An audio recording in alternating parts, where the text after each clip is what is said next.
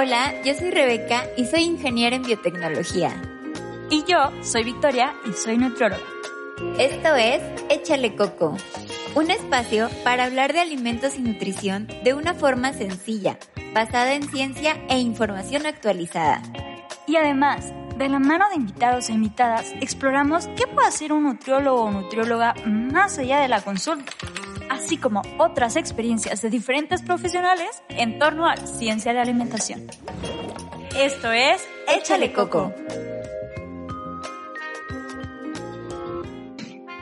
Hola, bienvenidos a Échale Coco, yo soy Victoria y en esta ocasión tenemos de invitada a la doctora Astrid Ruiz-Marcain. Ella es investigadora de ciencias médicas y adscrita del Departamento de Gastroenterología en el Instituto Nacional de Ciencias Médicas y Nutrición Salvador Subirán. Pero para que la conozcan más, pues bienvenida, ¿nos podrías tú misma platicar e introducir quién eres? Hola, muchísimas gracias por la invitación. Eh, bueno, pues yo soy nutrióloga, estudié en Morelia, en la Universidad Vasco de Quiroga. Después eh, me fui a hacer mi servicio social ahí al departamento de, de gastro, donde ahorita trabajo.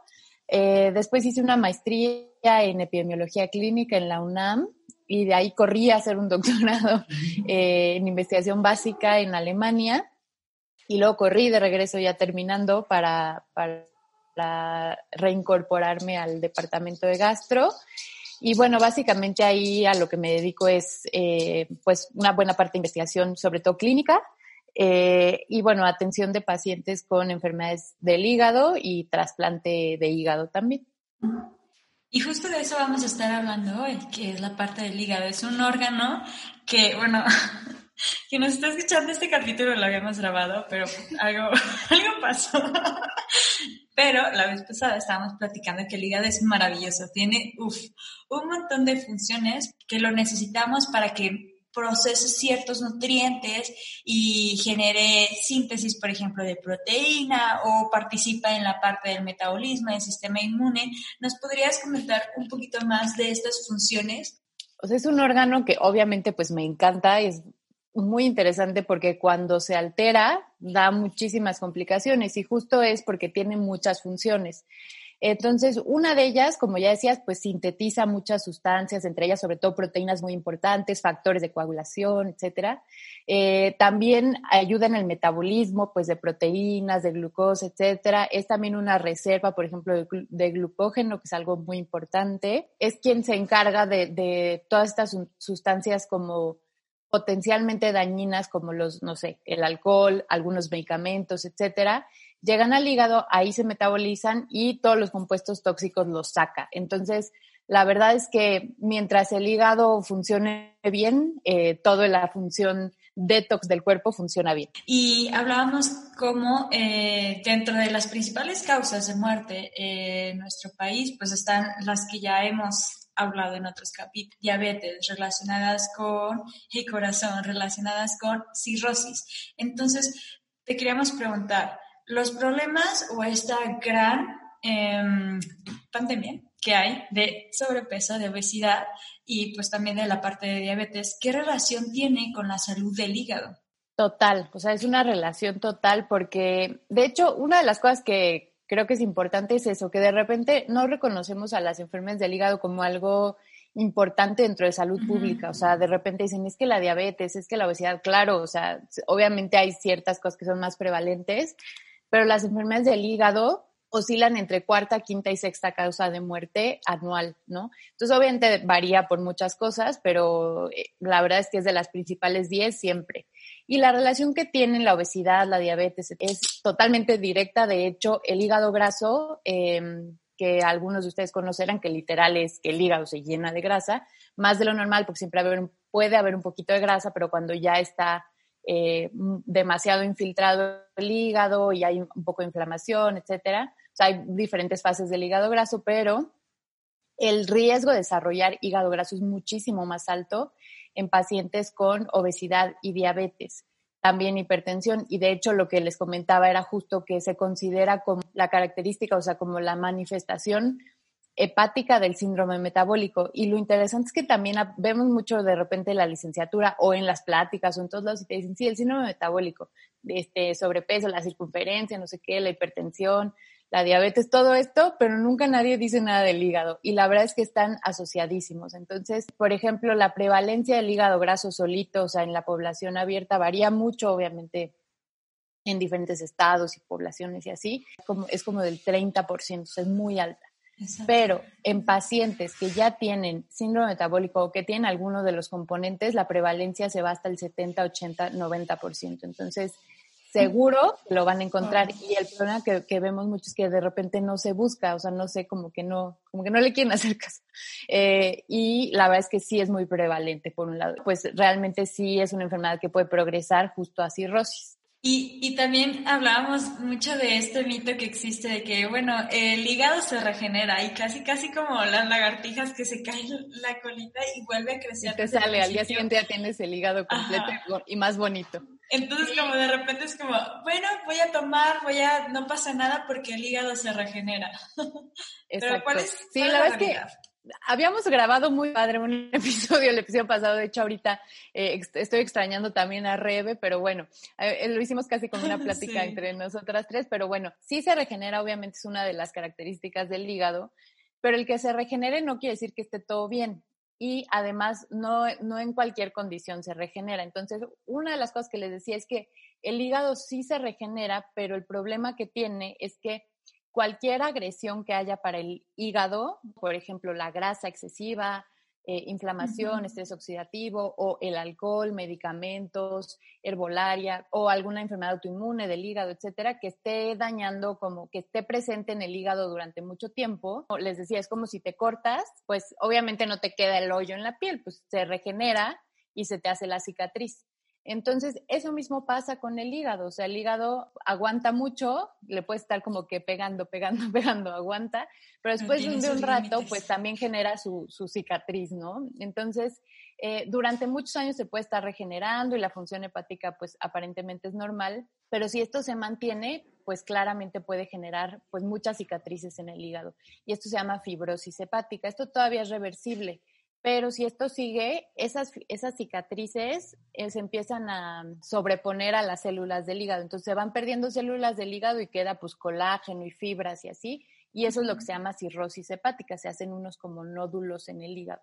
Entonces, eh, pues sí, o sea, está padre la regeneración, pero tampoco es, siempre. Y por otro lado, algunos eh, tratamientos, por ejemplo, de tumores de hígado que estén localizados en alguna zona como accesible, uno de los tratamientos de primera línea, dependiendo pues, de, de todo, es justamente quitar esa parte del hígado y retirar el tumor. Pero una de las cosas importantísimas es que deje suficiente hígado. O sea, porque también una de las cosas que pasa es que si quitas demasiado hígado, hay como una situación de falla hepática porque no hay suficientes células que hagan la función del hígado y entonces la falla hepática es una cosa horrible porque no hay coagulación, hay este, alteraciones neurológicas, hay mil cosas, no hay síntesis de proteína, etcétera. Entonces, tampoco es que puedas quitar este, un pedazote o repartir así entre todos, porque sí se necesita tener como cierta reserva hepática y de repente a veces es difícil calcular con qué volumen que tú quites del hígado va a responder el paciente o se va a quedar como en insuficiencia hepática. Al final, alguien que tenga cirrosis es difícil, que no es como una gripe, ¿no? Que te das cuenta inmediatamente,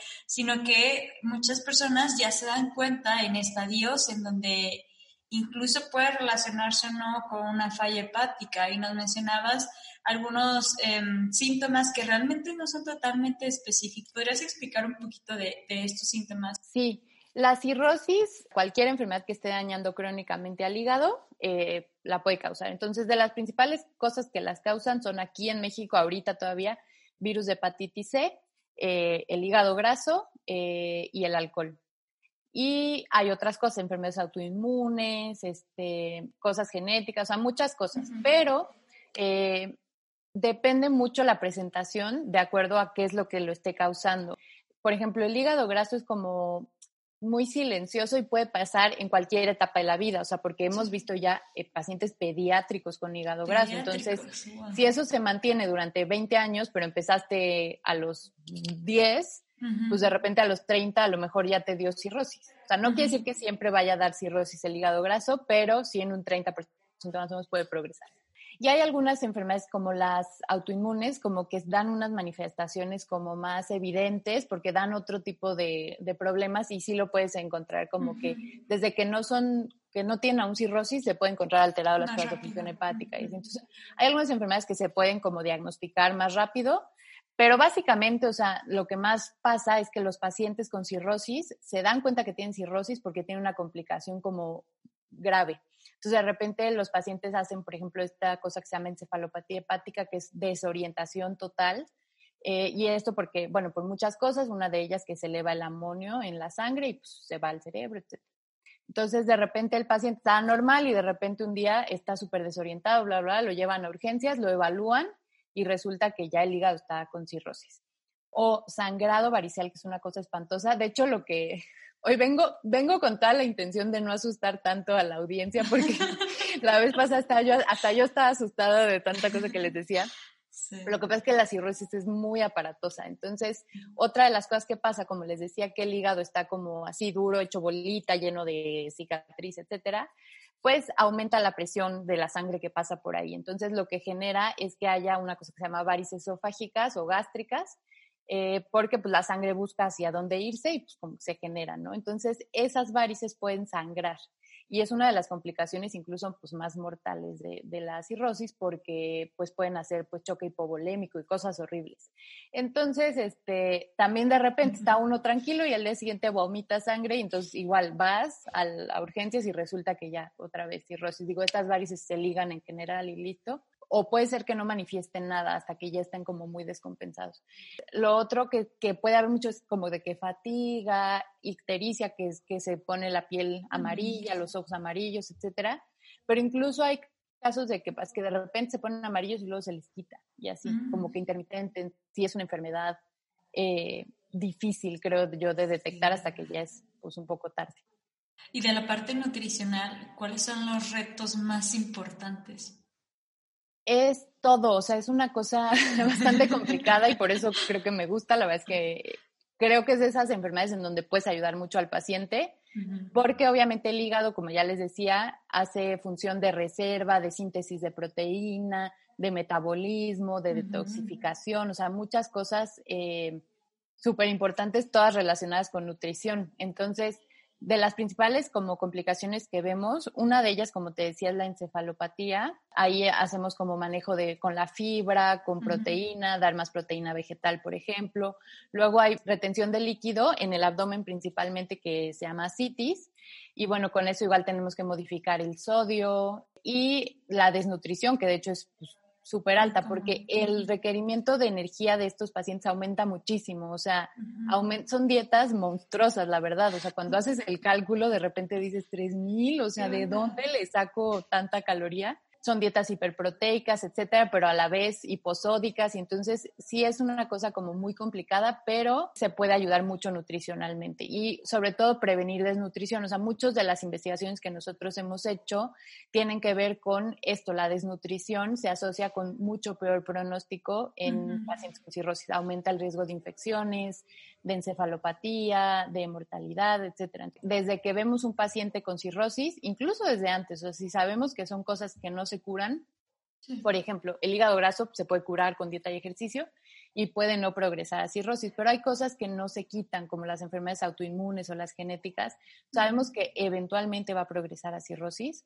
Entonces, desde ahí siempre les, les damos de que programas de ejercicio, dieta, siempre para que tengan suficiente reserva muscular, porque también el músculo ayuda de cierta manera a hacer desintoxicación del amonio, entonces ayuda a que no dé tanta encefalopatía y así. Entonces, depende mucho porque también lo que pasa es que de repente llegan los pacientes y su diagnóstico es cuando ya está muy, muy, muy avanzada la enfermedad. Incluso dentro de la cirrosis hay dos estadios generales que es compensada y descompensada. Cuando llegan compensados, pues todavía se les arregla un poco las complicaciones que tengan en ese momento y generalmente están estables, por así decirlo. Pero cuando ya llegan muy descompensados, a veces tienen que estar hospitalizados y así también es otro rollo, pues están encamados, no se pueden mover, la dieta es más restringida, entonces sí es. Y el problema es que las causas de desnutrición son muchas y es muy difícil controlarlas porque, como te digo, retienen líquido en el abdomen. Y entonces ese abdomen pues presiona, o sea, llegan a retener hasta 15 litros. Entonces imagínate tener 15 litros encima, eso comprime la cama, el estómago y entonces no les cabe tanta comida. Entonces por más que tú les des, no les cabe la comida. Luego, este, la misma encefalopatía, pues si tienen esta alteración neurológica, están desorientados y así, pues luego no comen. Tantas hospitalizaciones o muchos estudios, muchos ayunos prolongados, etcétera, pues también. Eh, luego, la, la cirrosis es una enfermedad que tiene inflamación crónica y eso genera como algunas citocinas que hacen que se te quite el hambre. Entonces no tienen hambre. Cuando llegan a comer, que les dio medio hambre, comen y ya se llenaron. Entonces, la verdad es que es muy complicado y el requerimiento está muy aumentado. Entonces sí requerimos mucho del soporte nutricio, incluso ambulatorio, o sea, ponerles una sonda y que estén en casa con la sonda y la comida que puedan eh, ingerir vía oral porque luego no, los alcanzas en el requerimiento. Ya sabemos que tal vez en estos estadios pues el hígado pues ya no está tan bien como quisiéramos, ¿no? Y ¿qué onda con los trasplantes? Es un trasplante más riesgoso porque además, por ejemplo, los pacientes de trasplante de riñón están en terapia sustitutiva, entonces le están haciendo la diálisis que hace la función del riñón. En hígado no hay algo así y no hay nada que los, que los ayude a, a hacer síntesis, etc. Y en el caso de, los trasplantes, o sea, existe esa modalidad de que das un pedacito eh, y este, obviamente pues se lo pones y crecen los dos en teoría y listo. Pero son, o sea, no se hace en México, no se hace en tantos lugares y también depende mucho del donador. Tienes que tener ciertas características del donador, que no tenga grasa en el hígado y ponte a ver que son muy prevalentes. Entonces, de repente, si tienes toda tu familia te dice, yo te dono, pero todos tienen, no sé, síndrome metabólico, muy probablemente tengan grasa en el hígado y cuando tú trasplantas un hígado, un injerto malo, no funciona. Entonces puede ser que de plano no funcione el injerto. Y lo otro es que lo que te decía, de repente si tú quitas demasiado hígado al donador, puede ser que, que sea demasiado y que no le quede función hepática. Y entonces, sí hay cosas, o sea, hay cosas muy, los cirujanos saben y tienen sus mediciones y cosas, este, y hay como ciertas reglas, entonces sí puedo quitar esta parte y así. Y sí se hace en algunos lugares, pero no es lo más frecuente. Lo más frecuente es que se requiera un donador cadavérico. Entonces, em, y lo otro es que tampoco, o sea, México no es un país en donde se hagan demasiados trasplantes, no hay tantos especialistas, cirujanos en trasplante, etcétera, no hay tantos centros de trasplante de hígado como lo hay de riñón. Pon tú que tienes, no sé, 100 mil pacientes que a lo mejor requerirían un trasplante y se trasplantan al año máximo, creo que en todo el país como 500. No está tan fácil como de que en las novelas que, ah, ya le di mi hígado y ya se van los dos de alta al día siguiente o así. Y por ejemplo, ahorita que nos decías que en México la mayoría, quien lo dona ya es un cadáver.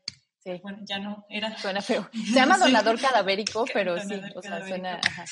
¿De dónde surgen estas personas o cómo se eligen o son gente que generalmente fallece por algún accidente o cosas así que tienen como muerte cerebral.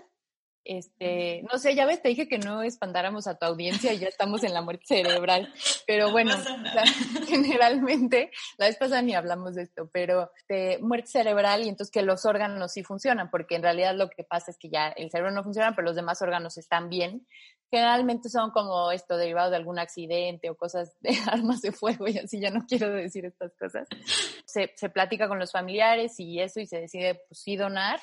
Eh, los familiares pueden decidir si un, un, órgano o todos o lo que sea. Está muy, muy, muy bien eh, organizado, la verdad. Hay una lista, entonces se oferta a los centros que tienen probables receptores y dicen, no, pues hay un posible donador, bla, bla, bla sí, sí, pues hay que ir y quitar ese hígado. O sea, es un rollo porque hay que ir y quitarlo bien, porque no es como de, ay, le cortes y órale. Obviamente tiene que quedar bien todos los, los, vasos sanguíneos y así. Y también tiene que estar bien el hígado. O sea, a la hora de que tú llegas, a lo mejor llegas y abres y el hígado está súper graso, pues no lo puedes utilizar, ¿no? Entonces, son como, son muchos factores, aunque en realidad creo que no estamos cortos de órganos, creo que estamos más bien cortos de programas de trasplante. Bueno, vámonos a otra cosa más bonita, más la prevención. Eh, el hígado, ¿cómo lo podemos cuidar? Por ejemplo, eh, bueno, aquí quiero que sí menciones lo que casi siempre nos, nos dices en torno a la suplementación, a los tecitos, a las hierbas naturales. ¿Qué tiene que ver con nuestro hígado? Sí, mira, justo hoy vi un post que decía como factores, o sea, como asociados a que tu cuerpo se desintoxique y pues es literal tener riñones, tener hígado. O sea, realmente si tienes eso, estás perfecto, o sea, no necesitas como nada. Y es como una creencia muy grande. O sea, después de que ya los asusté con el horror, como ya vieron, es una enfermedad bastante fea, entonces sí hay que cuidar al hígado. De lo principal, pues ya saben, de que no tomar cantidades extremas, productos eh, muy altos en, en azúcares simples, eh, industrializados, bebidas industrializadas, todo esto puede asociarse mucho al hígado graso.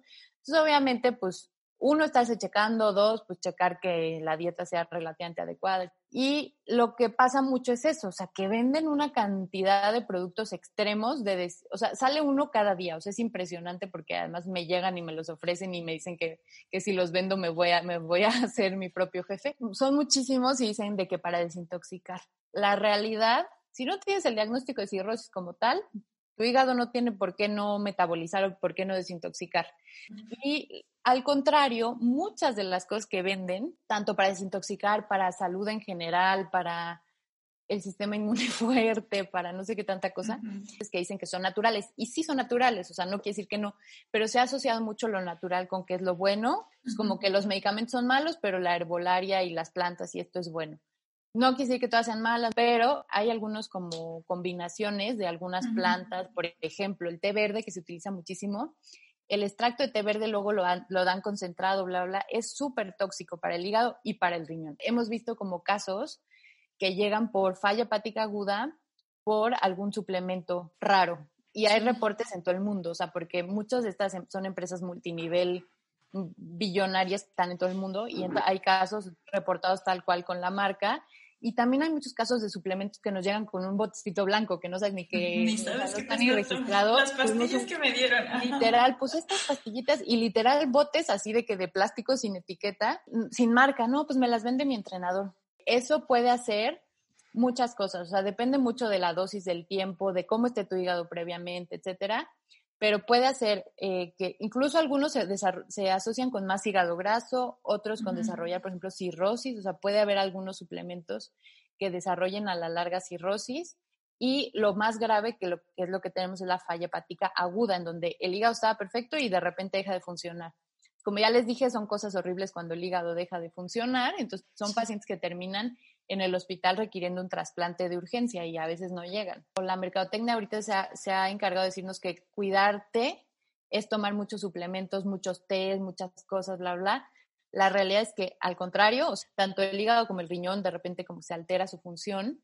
Eh, y luego es complicado porque llegan a la consulta y les dices, mira, es que tus, tus estudios de laboratorio se están alterando y no, pero no es por eso, yo, este, esto es muy saludable. Y es cualquier médico, nutriólogo, etcétera, si vas a recomendar un producto, tiene que estar obviamente respaldado por evidencia científica sólida y eso quiere decir en uno mínimo un ensayo clínico aleatorizado en donde compares con placebo o con el tratamiento estándar. Y ya hay humanos, ¿no? Porque muchas veces lo que sí sucede es que hay en vitro o hay en ratas, pero ya en humanos es otro. Total. y lo otro es que las dosis que se utilizan también de repente son altísimas. Entonces dicen, es que esto tiene 700 veces más lo que, lo que encuentras en el té solo. O sea, es que está de miedo porque el hígado no está acostumbrado a procesar, porque en la naturaleza no encuentras un extracto en donde se concentre todo en 700 veces más, ¿no? A los pacientes les llama la atención, pero de verdad cualquier hepatólogo se pone a sudar, ¿no? Los nutriólogos que vemos eso decimos, por favor, no se lo tomen. Y nos ha pasado el caso de pacientes ya con cirrosis que les alguien les dice, con esto se te quita. La cirrosis solo se quita con, cambiándole el hígado. Eh, ahorita todavía no hay cura, entonces pues, solo así. Y literal les dan dosis de verdad tóxicas, tóxicas a los pacientes y pueden hacer una cosa que se llama falla hepática aguda sobre crónica y entonces se agudiza la enfermedad y es una cosa gravísima, fallan todos los órganos. Ya terminé otra vez en lo horrible, pero de verdad es, es, que es una enfermedad. es importante, justo Es súper importante, pero justamente, o sea, de verdad, generalmente gente sana que no tiene ninguna comorbilidad no necesitan esto. Y si tienen, por ejemplo, no es que para la diabetes, para estar mejor metabólicamente, no, porque tienes más riesgo de, como ya les decía, de hígado graso, por ejemplo. Entonces, a lo mejor ya tienes el hígado con un poco de grasa y luego le estás metiendo un producto que a lo mejor genera que guardes más grasa o que algo, que falle el hígado, lo que sea. El mensaje para la audiencia sería buscar en guías médicas o nutricionales de las sociedades internacionales o nacionales reconocidas y generalmente no vas a encontrar que dice absolutamente nada de eso. Y ahora dicen, no, es que como que los médicos no lo quieren dejar porque no sé, porque les paga la farmacéutica. No, o sea, no, nadie nos paga nada, la verdad es muy triste. Si alguien nos quiere pagar está bien, pero no nos pagan. Y una vez que ya encontraste un producto, nos mencionabas que es muy importante como decir, ¿no? O señalar que este producto pues tuvo esta reacción en esta persona. Uno, pues es reportar el caso y lo que les decía, si tienen un caso en su centro o, no sé, algún médico, nutriólogo que conozcan, ven esto, nos pueden, o sea, se pueden comunicar conmigo si quieren así por mis redes sociales y, e intentamos pues que esto se conozca, porque pasa mucho es que de repente la FDA, por ejemplo, aprueba un suplemento, te dicen sí, sin problema, y de repente empieza a ver de que falla hepática aguda, falla hepática aguda. Entonces después de siete dicen, oye, ¿qué pasa? Y entonces ya este, ven los casos reportados, los evalúan, lo asocian directamente al suplemento eh, y entonces se retira del mercado. Pero si no, si no reportas, también van a decir, pues, ¿por qué? O sea, porque Astrid está diciendo que, que causan falla hepática porque le caen gordos o algo. No, o sea, no. De verdad, es algo como súper importante que como nutriólogos y como médicos y como personal de salud se puede hacer. Muchas de las cosas que hacemos en el instituto se ha derivado de la investigación nuestra, de nuestro grupo de investigación de muchos años atrás. Entonces, los programas de ejercicio que damos están sustentados por nuestros mismos ensayos clínicos, las dietas, los suplementos, etcétera. Entonces, la verdad es que sí está padre, o sea, sí, sí lo, sí lo disfrutamos y nos sentimos muy tranquilos porque, como ya les dije, son pacientes tan complicados que tienes que tener muchísimo cuidado en lo que les des. Uy, qué emoción. pues vamos a hacer las preguntas que no tienen que ver con, con esto, sino es un poquito más para conocerte y que quien te está escuchando sepa qué hay detrás de esa profesionista. Y bueno, la primera pregunta es, Estoy nerviosa, estoy más nerviosa que con las anteriores. ok. ¿Cuál, es, ¿Cuál es tu comida favorita y por qué? Ok, ya estoy muy lista. La mexicana, o sea, en general como, como comida, la mexicana, como cocina, pero como que platillo, no es nada especial, pero las enchiladas, o sea, porque son de esas cosas que siempre pues como que, o sea, de desayuno, de comida, de cena, y tienen, no sé, diferentes salsas, diferentes rellenos y así. Entonces, la verdad es que son de las cosas que más me gustan. Si no fueras, si no hubieses sido ni siquiera nutrióloga, ¿qué hubiera sido de ti? Una de las cosas que, me gusta mucho es pintar, pintar este, en acrílico.